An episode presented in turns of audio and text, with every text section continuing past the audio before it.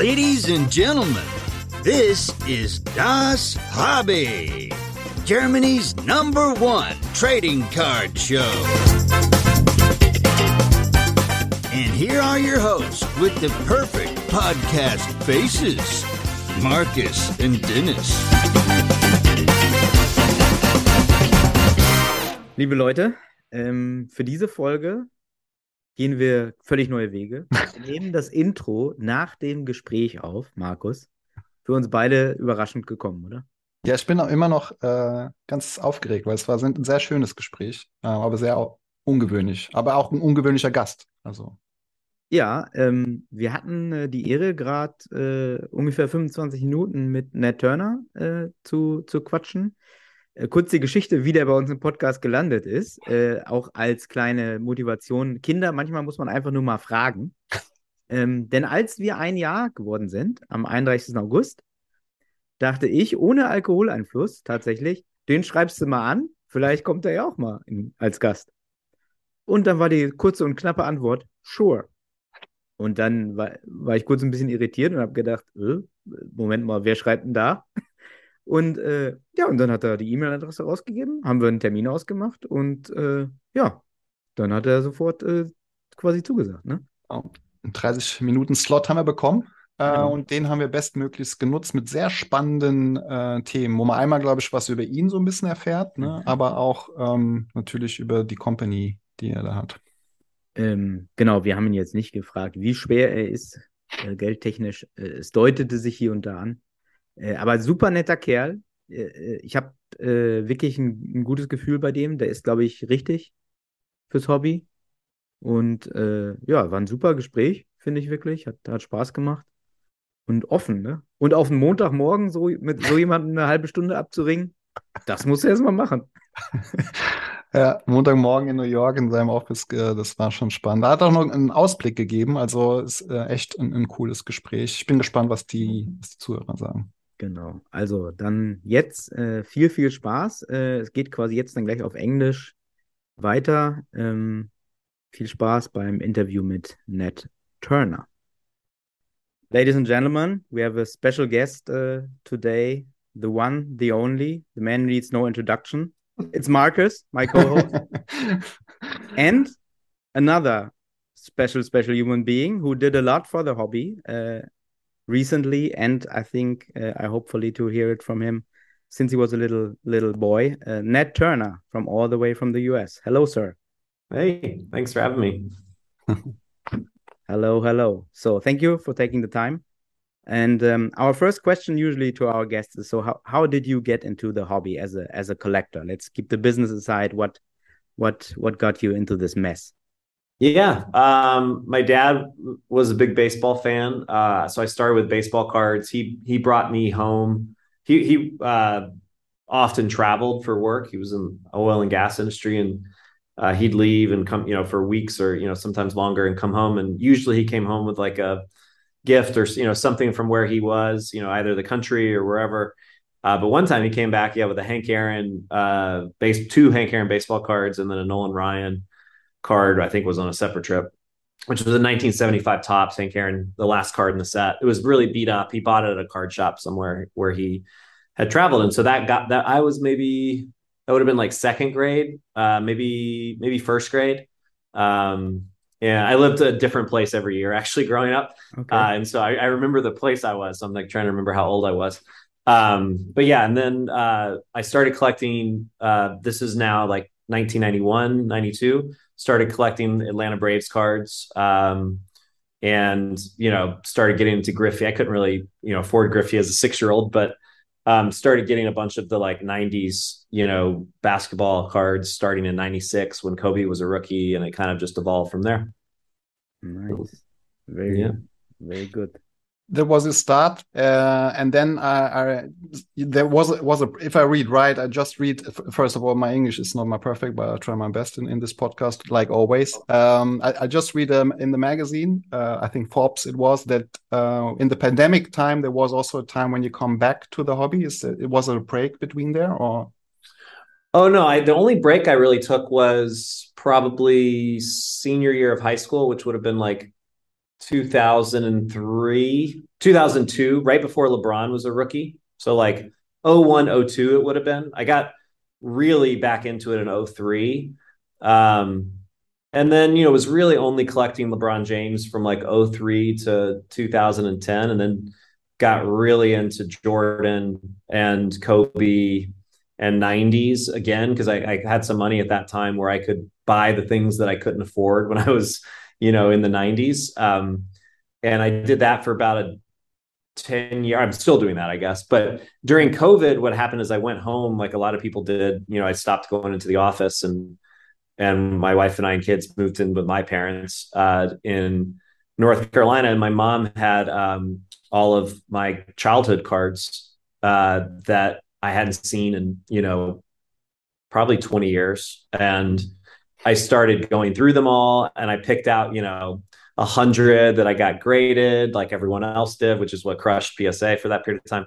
But you know, I got I got rekindled basically with you know the shitty, pardon my language, you know, junk wax, you know, commons base cards that are in like you know PSA four, five, six condition. But it was really fun. You know, I had sets. I had them all organized by player back then. I had you know designs of all these cards that I had made when I was a kid, and it was just cool. But no, I never, I haven't taken a break since like 2003. Okay. Okay. So Atlanta Braves was it as a as a kid? So so what is Nat Turner collecting right now? Like what's your what's your PC? Yeah, um, I, I'm re- right now. I'm really still. I'm very much into '90s basketball. Still, I can't seem to shake uh, shake that addiction um vintage baseball uh i'm not like hardcore about it i collect you know three or four sets though like 1975 Topps, not so surprisingly. Uh 59 Topps, and then i collect certain players like hank aaron nolan ryan mickey mantle. Um i collect a lot of wax so i do a lot of unopened boxes and packs. Um 90s basketball of course uh 2003 basketball vintage baseball packs mostly can't really find the boxes. Mm-hmm. Um, and then I'm actually really into some low end sets in the 2000s, um, like 2002 finest gold refractors. I mean, you can buy commons for three dollars, you know. Um, but you know, the LeBron James is you know fifty thousand dollars or more, so you have to kind of you know take bite the bullet on the big cards. Uh, 2008 Topps Chrome gold refractors again, commons are ten dollars or less. Um, the big stars are obviously expensive, but um, I'm doing a lot of the throwback sets. So I'm doing like 61, uh, the classic 61 set from 98 Fleer Tradition. I'm doing the um, 52 style from 05, the gold refractors, which are super cool. Okay. They, you know, the basketball cards, they look like 1952 Topps baseball. Um, yeah, I'm doing stuff like that. I'm, and then I'm now collecting photographs, original, original photographs. I'm doing some tickets now, mainly okay. Masters related, the golf tournament. Um, trying to think what else. Yeah, it's a lot. yeah, tickets. I've I've heard that several times now. That that this is really really a thing now, right? Yeah, it's growing. It's the fastest growing category at PSA actually. Um, trying to think if that's still true. It was true for the last year. I think it is still true. But yeah, I mean, it's it's really fun. I mean, I'm not into hardcore tickets yet. I'm mainly collecting for events that I like, like the Masters tournament. Um, mm-hmm and I've been buying special things like you know I collect like Pearl Jam tickets and things like that. Um, but uh, you know I'm not like into the sports tickets yet um, on the basketball or baseball side. I've I I've tried to bid on and and unfortunately didn't win some of the like Mickey Mantle debut or Jackie Robinson debut tickets. Um, okay. Those are Jordan like those those are just price wise are very expensive. But um, yeah, it's really it's exciting and we get a lot of tickets submitted to PSA and soccer too by the way. Like for some reason soccer tickets in particular are um i don't know more popular it seems. So. So the the big tournaments for soccer or, or also like we have it over here bundesliga or champions league or? It's a lot of like player debut tickets mm -hmm. um or like major tournaments like uh what's a good example? Like a lot of the world cup stuff where mm -hmm. you know old old you know 70s 80s um you know, where certain players had big performances or uh, certain teams won, certain countries won. You'll see those tickets. Um, Germany, maybe. I haven't looked. I'm sure. Yeah.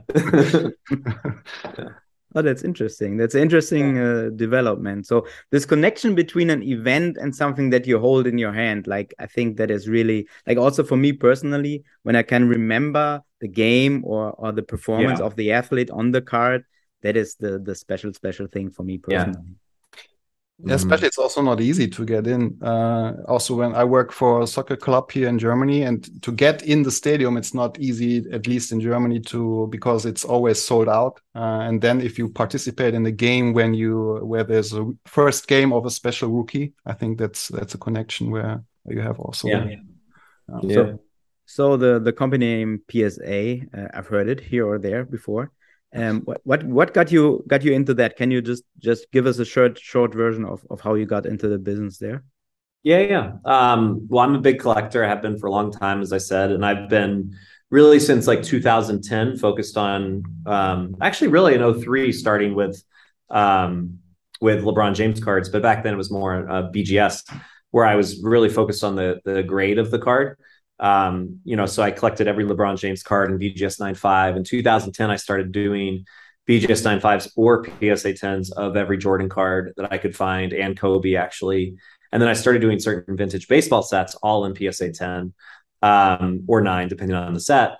And that really started to kind of get me excited about uniformity in my collection, grading. You know, I started submitting things mm, 15 years ago, you know, raw cards, four sets, like 75 Topps mini, for example. And then a lot of these 90 sets, like PMGs and and the base cards from like Metal Universe. And so it really became very important uh, to me as a collector. Uh, and I started getting really excited personally uh, about what technology could do to the grading process, but also to the surrounding service. So things like the set registry or you know vaulting or marketplace, um, making things just more accurate, more consistent, and then more accessible. And I wasn't, you know, I called the company prior to you know making an attempt to buy the company to see if you know you know it could help or and it's hard to do that if you don't actually work there to be to fair to them Mm. and got really excited more excited over time you know covid hit as i mentioned i went home i started playing with car- my childhood cards and frankly kind of realized like this is what i wanted to do next uh, as a business you know cards for 20 years you know i had had business stuff but i never really thought of trading cards as a business uh, that I would participate in. Obviously, it was a business, but I kind of wanted it to be separate. Um, and I made that decision. It was like right during COVID. It was the summer of 2020, where I was just like, you know what? Like this is what I'm most excited and passionate about. You know, why not? And and to me, it was really it was PSA or nothing. Um, you know, I was I, I love you know that everyone's doing other things in the hobby, but you know, for me, like that was the company that you know meant the most you know to me as a collector uh, other than the card manufacturers which you know wasn't a game i was you know able to play uh, with the licenses so yeah and so i mean I, and I called joe orlando and you know we figured it out over the it took a while yeah it took like almost a year but i'm glad it worked out so. And it is, uh, you said, of course, the most people knowing the, the grading part. Uh, you mm -hmm. said uh, collection management. Uh, I think Vault is quite new in, in the collectors mm -hmm. universe. Is there something else? What's the part of? Yeah, the set registry. So this it's super important to me. This is basically where people uh, register the cards that they own that are PSA graded, and then by cert number, the certificate number, and then you can start sets and compete on sets. And you know, I I have probably over a hundred sets that I'm actively pursuing that I manage on the set registry on psacard.com. Um, yeah, so that's that's a big one for us. A very um, popular tool. Um, you know, hundreds of thousands of sets are registered, and you know, people are are filling and looking for things. And and the biggest uh, thing we get asked for on the set registry side is help me find uh, the cards that I need to complete certain sets. And so they want our help matchmaking towards those missing cards. And so that's kind of where our marketplace uh, opportunity lies, which is starting with the set registry and starting with all the data we know about our PSA users. They tell us they need these certain cards or they own these certain cards with like other Michael Jordan cards, for example. You know, we're in a really powerful position to help them. Uh, and so that's kind of where the vault came in. Uh, and now we're what we're doing with Goldin and other partners uh, on the marketplace side to matchmake and allow people to list their cards for sale um, kind of in like a PSA marketplace, if you will, um, connecting everybody together. So that that's the vision. It's all about the collector to us. I mean, this isn't, you know, if we'll we'll, we'll do things, is you know, as long as the collector wants it, that's all we care about, and um, we're obsessed about collectors. And so, you know, that's that's kind of where our features and priorities lie. Um, and yeah, we got a lot of stuff coming. Mm. Yeah. I think also from just to, to give you, an, uh, maybe you know it already, but in Germany, I think the most people are also prefer cards sending to the PSA. Of course, we have also some local Europe local ones. When you want to have your card safe in a, in a slab, then it's a good alternative uh, alternative for some people. But if you want to make it as an invest, especially, or you like the cases, then you also you have some submission companies and send it to to to US. Um, so. How how is your connection to to Europe and Germany? Do do you know what's going on over here? Do you do you, do you know people from over here? Um, well, I, I deal with a bunch of collectors, uh, you know, personally, you know, a lot of, from, believe it or not, a lot of the '90s collectors are in Europe for basketball. Mm-hmm. Um, we we mentioned before Kiki as an example. Um, you know, there's a, a, doctor, Dr. Christian, who I work with a lot. I think he's in Austria, perhaps. Um, you know, I, we've done 20 deals together. Uh, there's a, a pretty big PMG collector in France that will remain nameless. Um, and you know, there's there's quite a few. Uh, so more on the personal side, but on the on the professional side with PSA, I mean, yeah, it's it's you know, I would say other than Asia, uh, it's the biggest uh, market we have to uh, service better. Um, you know, we're we're pretty far along in the United States, admittedly. Like you know, we've we've probably put more emphasis there, which which is makes sense, but you know, we've got a big office coming in in Tokyo, and then we're also we're actually now operating out of Shanghai in China for PSA. Um, Europe's next, so you know we have ambitions for the UK. We actually do have uh, a number of conversations going in Germany and France. We have an office in France actually for our coin division uh, in Paris. So you know honestly we'd love your help i mean if there's if there's things we can do i think our preference would be a combination of having a local office that would ship back and forth to the United States in a very kind of white glove kind of way. Mm-hmm. Um, and, and, have multiple dealers slash group submitters in those countries that can, you know, be closer to the customer because not everybody wants to send directly to PSA. They want they want to walk in and hand a bag of cards mm-hmm. to a dealer and let them take care of everything else. And so that's and that's what we do in the US. You know, you can bring cards directly to us and ship them, or you can work with dealers. It works, you know, it's about 50-50 actually volume wise. And so that's our plan. So if you know, if anyone's listening and wants to be a dealer in, the, in Europe for us or help us open an office and be an employee here, you know, definitely reach out. Okay. Okay, I got your email address, so I'm going to send in my application uh, after the interview. Hey, look, I mean, we've got, yeah, we're we're actively we're looking at office space in London. I mean, we we're we're we got a lot going on. So get this London thing. They have Brexit. I know you cannot ship in and out. It's horrible. we we would do Germany if you know. I mean, maybe offline we can talk about the the right cities and you know kind of where to do it. So yeah. Um. So so you you spoke about Europe. So but what's what's the is there is there a mission? Is there a goal for you personally? What you want to accomplish with with the company in in the the short future? Let's say it like that. Well, look, I think Europe can be 10 to 20% of PSA's business as far as submission volume. Right now, it's less than 3%. Mm. Um, so, you know, the cards are there. I mean, German, Germany, France, all these countries, I mean, definitely with soccer cards, but tons of basketball card collectors and so on, TCG, Pokemon. So, you know, we see it on the on the you know trickling in and we see the overwhelming number of messages we get from people wanting to submit. Uh, they just don't like shipping across, you know, the Atlantic Ocean, or there aren't dealers in their markets. So, like I said, I mean, I don't know if it's short term, maybe it's more midterm, long term, but you know, 10 plus percent, maybe even up to 20% of our volume ultimately probably can and should come from Europe, European collectors. Uh, I'd say the same about Asia. You know, right now it's probably closer to six percent, five or six percent is coming from Japan and uh, China, which is just really small. I mean, you look there; it's more basketball, baseball collectors, and then TCG. Mm-hmm. But um, you know, we're underserved. We're underserving those customers for sure. Um, so yeah, that's our plan. And frankly, content too. You know, we have our magazine, but we need to do better a better job of you know having that available in different languages and um, both digitally and physically. Yeah, yeah, that is. I mean, with with countries like France and Germany, that's always a challenge because we have our own language pretty much, and and the country is proud of that language. So I, I was in the music business for many years, and it's always a little hard to describe to the US people that hey, we have rap stars over here. They are much bigger than Jay Z over here. They are selling more records. They are selling more tickets, and like of course, outside of Germany, no nobody bothers. But in this country, they are really really relevant. And i think that's that's the same with content. There's a lot yeah. of local content. Yeah. And, um, yeah i mean look honestly our plan would be to find someone to be like head of psa germany or psa france um, who can be like a general manager for that country for us. Um, so that's that's you know we have our eyes and ears open for that. So after this podcast, their applications will send it out.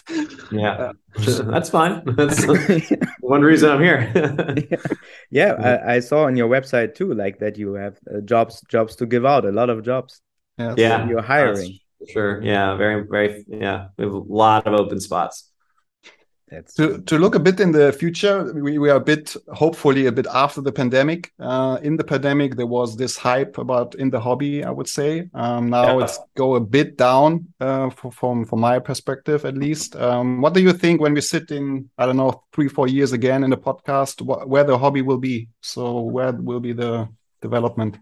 Yeah. I mean, look, I think it's a, a healthy thing. Um, I think things got unhealthy there for a while, you know, with speculation and you, know, you just look at the prices of some of these, you know, rookie quarterbacks compared to the Hall of Famers and you know, and then the number of rookie cards that you see you know, each of these guys have. It just th- things are uh, definitely they got overheated, and I think the same could be said for the public equity markets and crypto and NFTs and everything, right?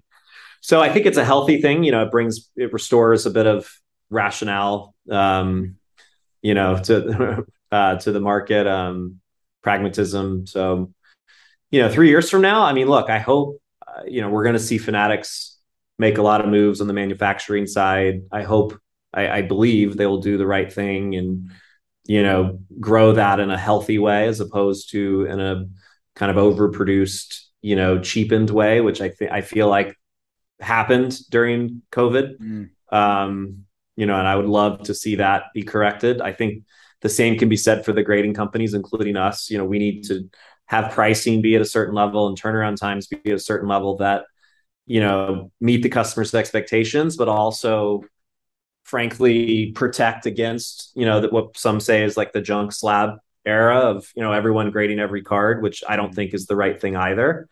Mm-hmm. Um, you know, it should be focused on true collectors who want to complete sets and for cars that deserve where condition matters to be graded. Um, and so I don't know, three years from now, that's kind of what I'm hoping. I think also too, just growing the hobby base. I mean, I think a lot of people got into the hobby over COVID, and maybe not all of them are going to stick around because for them it was a more speculative, temporary like distraction, perhaps. Um, but I think a lot will stick around, and I think it's on us as an industry for the next three years to keep them engaged, but then also bring in the next generation, which is always on the hobby to do. But I think it's particularly important right now with, you know, people seeing card prices, you know, be lower than they were. Which again, I think like the card prices never should have been as high as they were. It's easy to say that in hindsight, but um, you know, it's obviously true. So, mm. you know, it's on us to kind of bring that next generation in in this in this kind of, you know,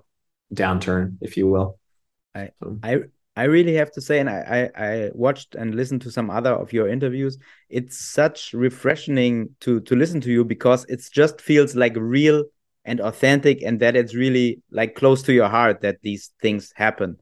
You, yeah, of course, you're a businessman. I I get that, but but it really feels that the right person is in the right position yeah. over there. So um, I appreciate that. off. as as we in Germany say, "Hut up." It's like heads off. so so really, I, I have to say that it's it's. I think that it's very very important that in the key positions we have the the right people. So yeah, I appreciate that. Yeah. yeah. Wow, I'm I'm surprised by my by the love that I'm spreading. Me too. Here. I'm I'm speechless. What, what, what is happening?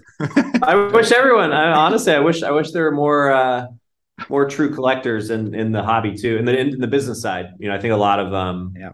We're trying. I mean, we we we hire as many of them as we can, but um, yeah, that's my hope for fanatics. Like if they can, um, you know, embrace, go back to the true collector side. Because you know, the, another thing that's happened in the last few years is breaking, which I think is a good thing. It's just become, frankly, very gambling esque, like like FanDuel, DraftKings, and Yep. um, you know, people forget the only reason you're willing to buy a box for a certain amount of money is that the cards you pull are worth a certain amount of money. So the secondary value of those cards needs to be, you know, high enough to support the expected value of what you're willing to pay for a box or or a pack and a break. And and so if it's all about gambling and you know the cards need to be ever more valuable on the on downstream and you know the only way you do that is if there's more collectors who want those cards. And so you know embracing the collector is what the manufacturers need to really return to their roots of.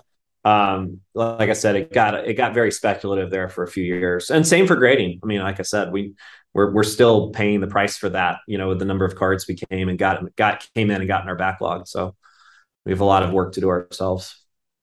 Great. Wonderful. Yeah, I have also a good, especially in, in, in Germany, the, the people have also this um, part of, of course, uh, how I can get the boxes or the cards because in Germany, in Europe, it's not easy to get the boxes also. right right Yeah.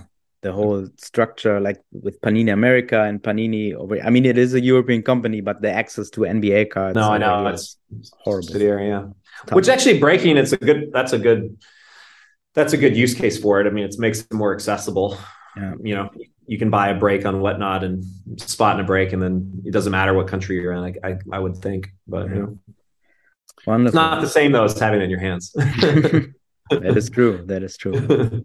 So yeah thank you so much. Thank you so much for for this for this talk. yeah Uh, of course very very thankful you very and um, keep keep keep on doing what you're doing it's i think it's really really important and it feels right and um, people like psa over here. I'm gonna tell no oh, good. Yeah. Really, We're, we hope we hope to be there bigger and better hopefully in the future. So yeah. Thank Perfect. much. thank you so much. Have a great Yeah. over there. Yeah. Thanks dennis. Thanks marcus. Appreciate it. Talk Thank to you. bye bye Bye-bye. bye